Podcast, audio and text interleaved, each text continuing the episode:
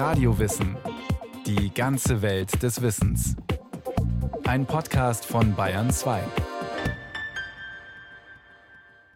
This tree, it was a hanging tree of the Yemen Truppe for the Herero areas. An diesem Baum erhängten die deutschen Truppen Herero-Krieger, die sie drüben an der Wasserstelle von Ojienda gefangen genommen hatten. Wer sich ergeben wollte, weil er kurz vorm Verdursten stand, dem sagten sie, keine Verhandlungen, ihr habt nichts mehr, keine Rinder, kein Land, nichts. Und sie brachten ihn zu diesem Baum. Die Sonne brennt vom Himmel, der Boden ist ausgedörrt. Jeder Schritt wirbelt Staubschwaden auf. Kapihi Kemando, ein Farmer aus dem Örtchen Okakarara, steht an einem knorrigen alten Baum in der Savanne Ostnamibias. Er zeigt hier Orte, an denen vor gut 100 Jahren der Kolonialkrieg tobte. Die Erinnerung daran darf nicht untergehen, sagt er, denn sein Volk, die Herero, wäre im Sommer 1904 beinahe ausgelöscht worden. Durch deutsche Soldaten, die Truppen der damaligen Kolonie Deutsch-Südwestafrika.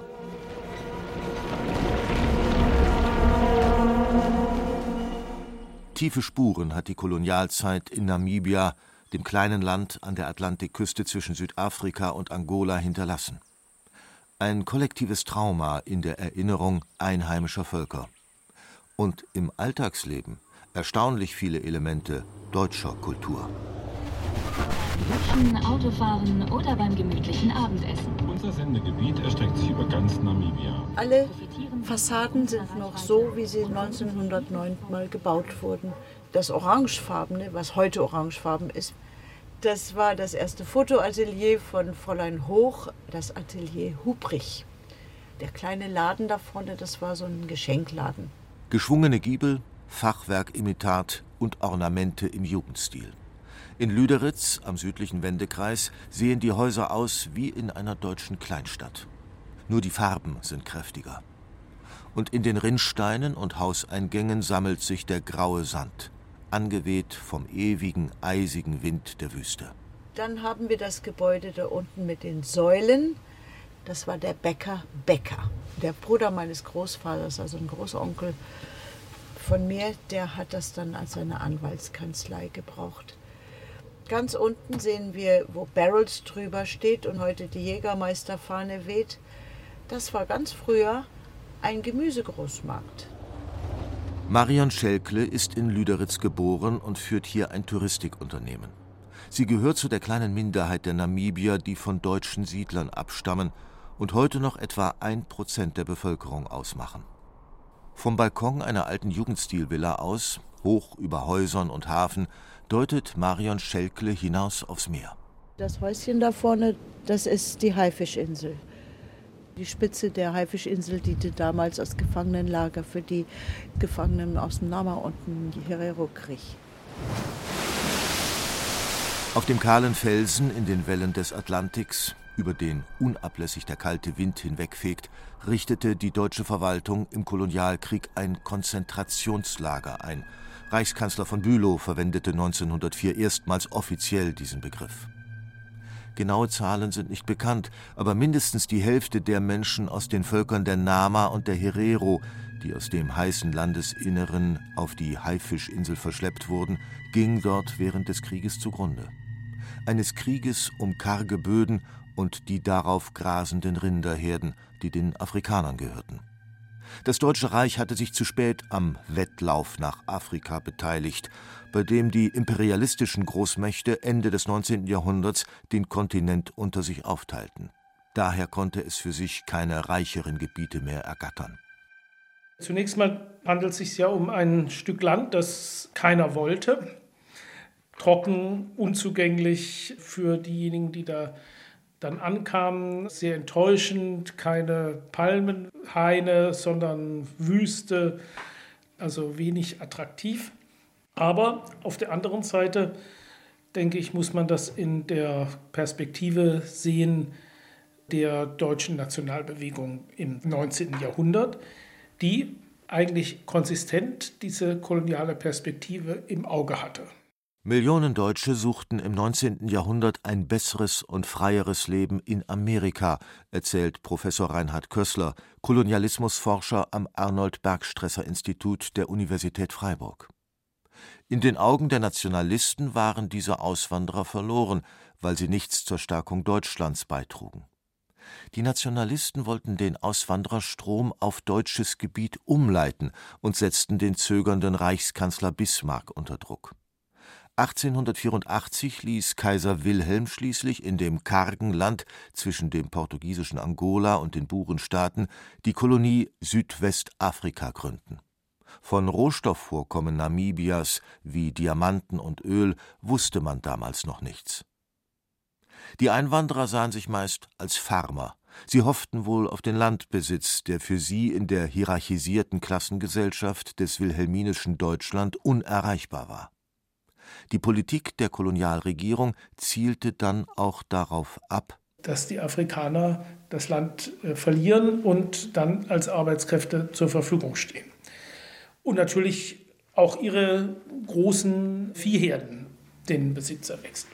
Gezielt spielte die deutsche Kolonialverwaltung rivalisierende Völker wie Herero und Nama gegeneinander aus. Betrügerische Händler pressten verschuldeten Herero-Führern große Landflächen ab und deutsche Siedler, die sich als Vertreter einer Herrenrasse fühlten, vergriffen sich an einheimischen Frauen. Im Januar 1904 erhoben sich die Herero zum Aufstand. Die Erinnerung an Helden und Opfer dieses Krieges gegen die hochgerüsteten deutschen Truppen wird von den Herero heute sorgsam gepflegt Während vorwiegend weiße Historiker die schriftlichen Quellen ausgewertet haben, halten sie nun die Erzählungen der letzten lebenden Zeitzeugen fest.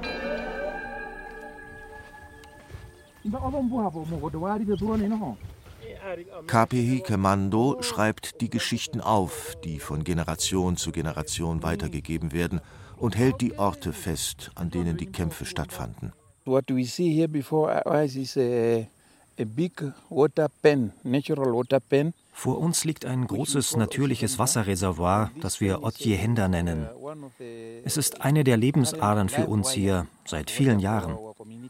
Heute sammelt sich darin nur das Regenwasser, aber früher hatten die Herero eine unterirdische Wasserader hineingeleitet, sodass es das ganze Jahr über Wasser führte. for to last throughout the, the year. Zwischen Bäumen und Dornbüschen liegt ein kleiner See. Morgens haben Rinder und Ziegen die matschigen Ufer zertreten, jetzt drängen sie sich im Schatten der Akazien. Nur das Summen der Insekten ist in der Mittagshitze zu hören. An diesem Wasserloch kämpfte der größte Teil des Herero-Volkes um sein Überleben. Die deutsche Armee, verharmlosend Schutztruppe genannt, hatte die Herero einige Tage zuvor in der Schlacht am Waterberg beinahe eingekesselt.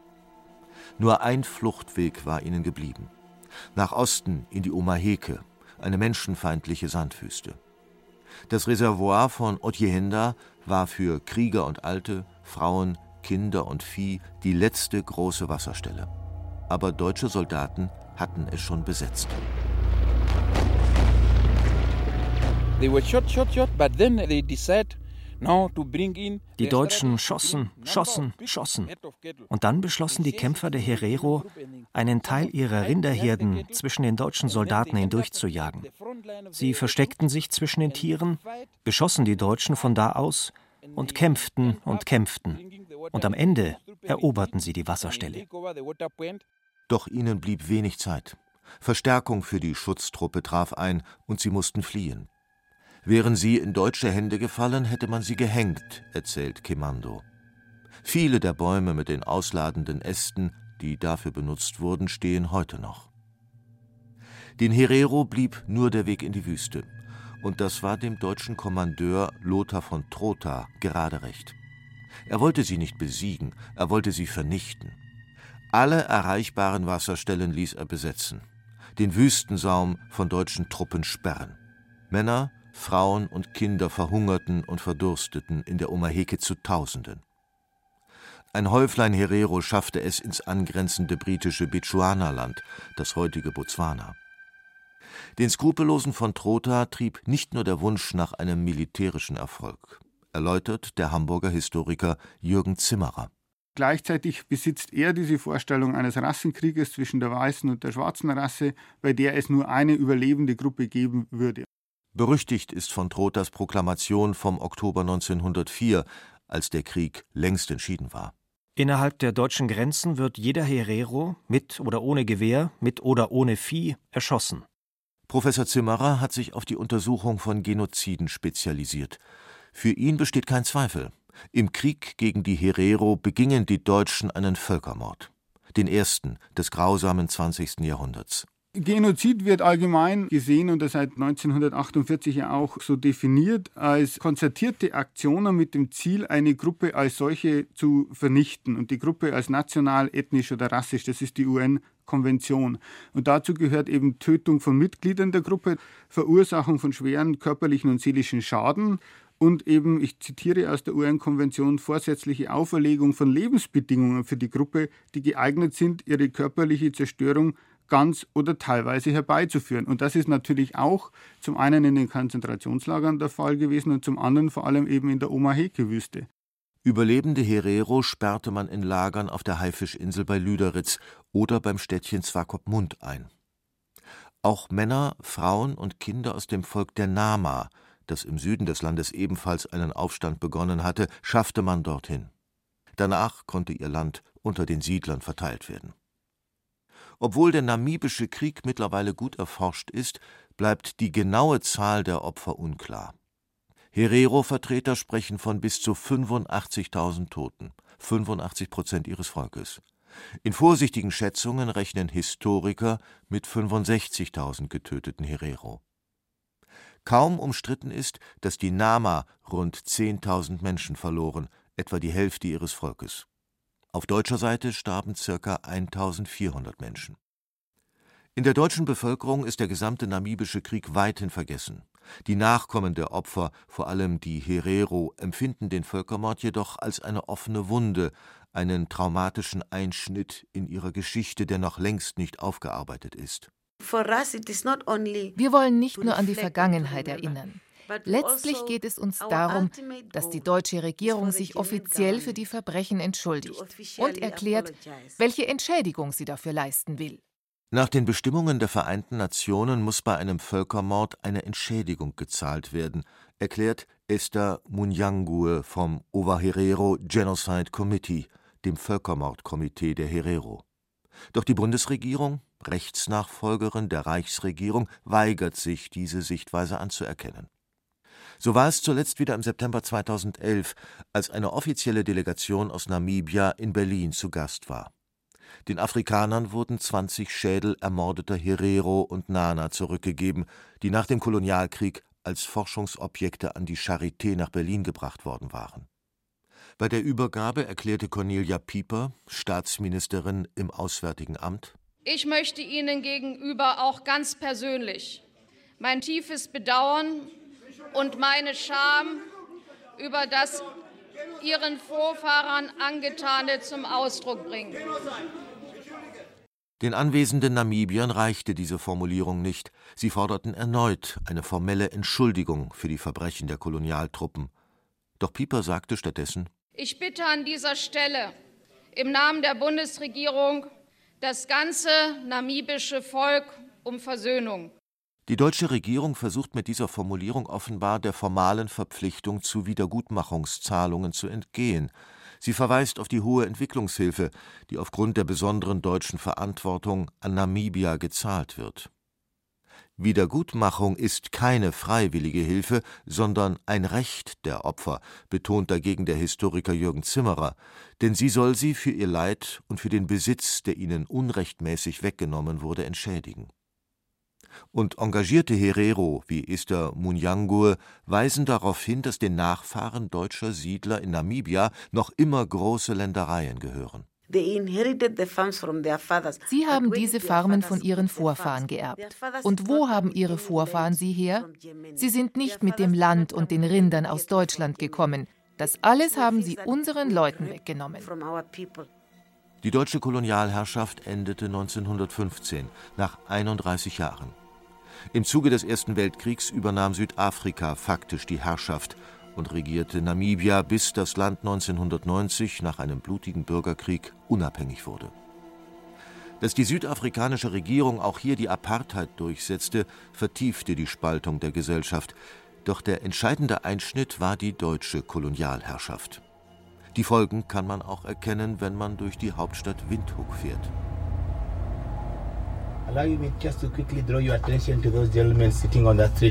Sehen Sie diese Männer an der Straßenecke? Morgens um 4 Uhr brechen sie in den informellen Siedlungen auf, um hierher zu kommen. Sie können nicht lesen und schreiben, sprechen weder Englisch noch Afrikaans und sie suchen Arbeit.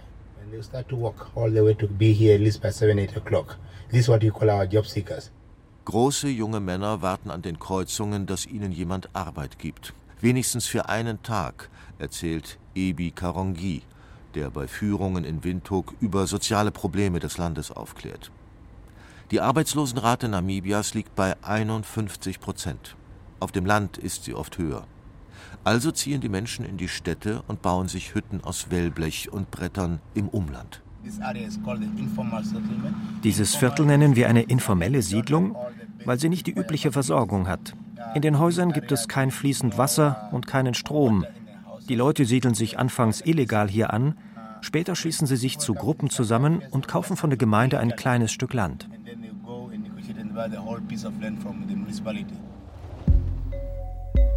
Von Slums zu sprechen wäre irreführend.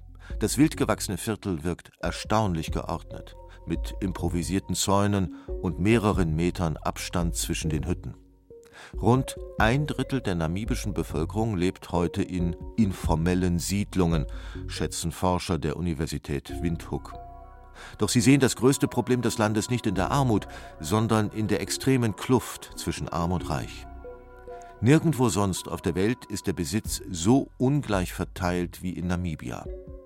Und eine wesentliche Ursache dafür liegt in der Kolonialzeit. Fenuel Kapama, Politologe an der Universität Windhoek. Through the process of colonialism, most of the indigenous African communities im Zuge des Kolonialismus haben die meisten afrikanischen Gemeinschaften ihren Landbesitz verloren. Die Landfrage ist heute der Schlüssel, denn viele Leute meinen, dass noch keine Gerechtigkeit erreicht worden ist. Als Namibia 1990 unabhängig wurde, hat die Regierung ein Umsiedlungsprogramm beschlossen. Ein Projekt, das lange benachteiligten schwarzen Landarbeitern eigenen Grund und Boden verschaffen sollte. Die Regierung enteignet dafür niemanden, sondern verteilt nur Land von Farmern, die sich freiwillig zum Verkauf entschließen. Diese Eigentumsgarantie war Teil des paktierten Übergangs, der Absprachen bei der Machtübergabe an die schwarzafrikanische Bevölkerungsmehrheit. Sie sollte verhindern, dass die Weißen massenhaft ausreisten, wie etwa Ende der 70er Jahre im nördlichen Nachbarland Angola, wo dann Fachkräfte fehlten. Auch der katastrophale Niedergang des östlichen Nachbarn Simbabwe, nicht zuletzt eine Folge der aggressiven Kampagnen gegen weiße Farmer, soll sich im friedlichen Namibia nicht wiederholen. Aber Kapama übt Kritik an der Umsetzung des Projekts. Die Umsiedlungspolitik läuft sehr langsam und vielen ist der Prozess nicht transparent genug. Leute aus den Städten, die Arbeit haben, bekommen Land. Und Farmarbeiter, deren tägliches Leben vom Land abhängt, gehen manchmal leer aus.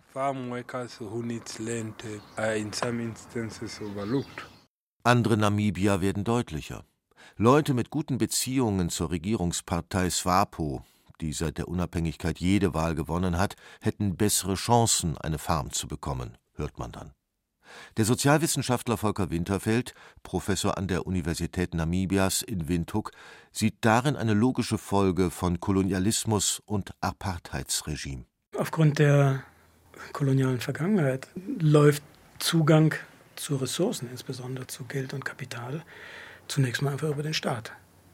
Wenn Sie selber ein, ein Vierteljahrhundert ausgeschlossen gewesen sind vom jeglichen Zugang, erstens zu Bildung und zweitens zu irgendwelchen nennenswerten Arbeitsplätzen, Arbeitsplätze, die Ihnen ein bestimmtes Einkommen ermöglicht hätten, dann bleibt Ihnen zunächst mal nichts anderes übrig, als die Kanäle zu nutzen, die Sie haben in dem Augenblick, in dem Sie über einen Job beim Staat Zugang zu erstens einem Gehalt haben, dann zur Möglichkeit der Korruption haben und Zugang auch zu Beschäftigungsbereichen haben, die ihnen ein entsprechendes Einkommen erlauben.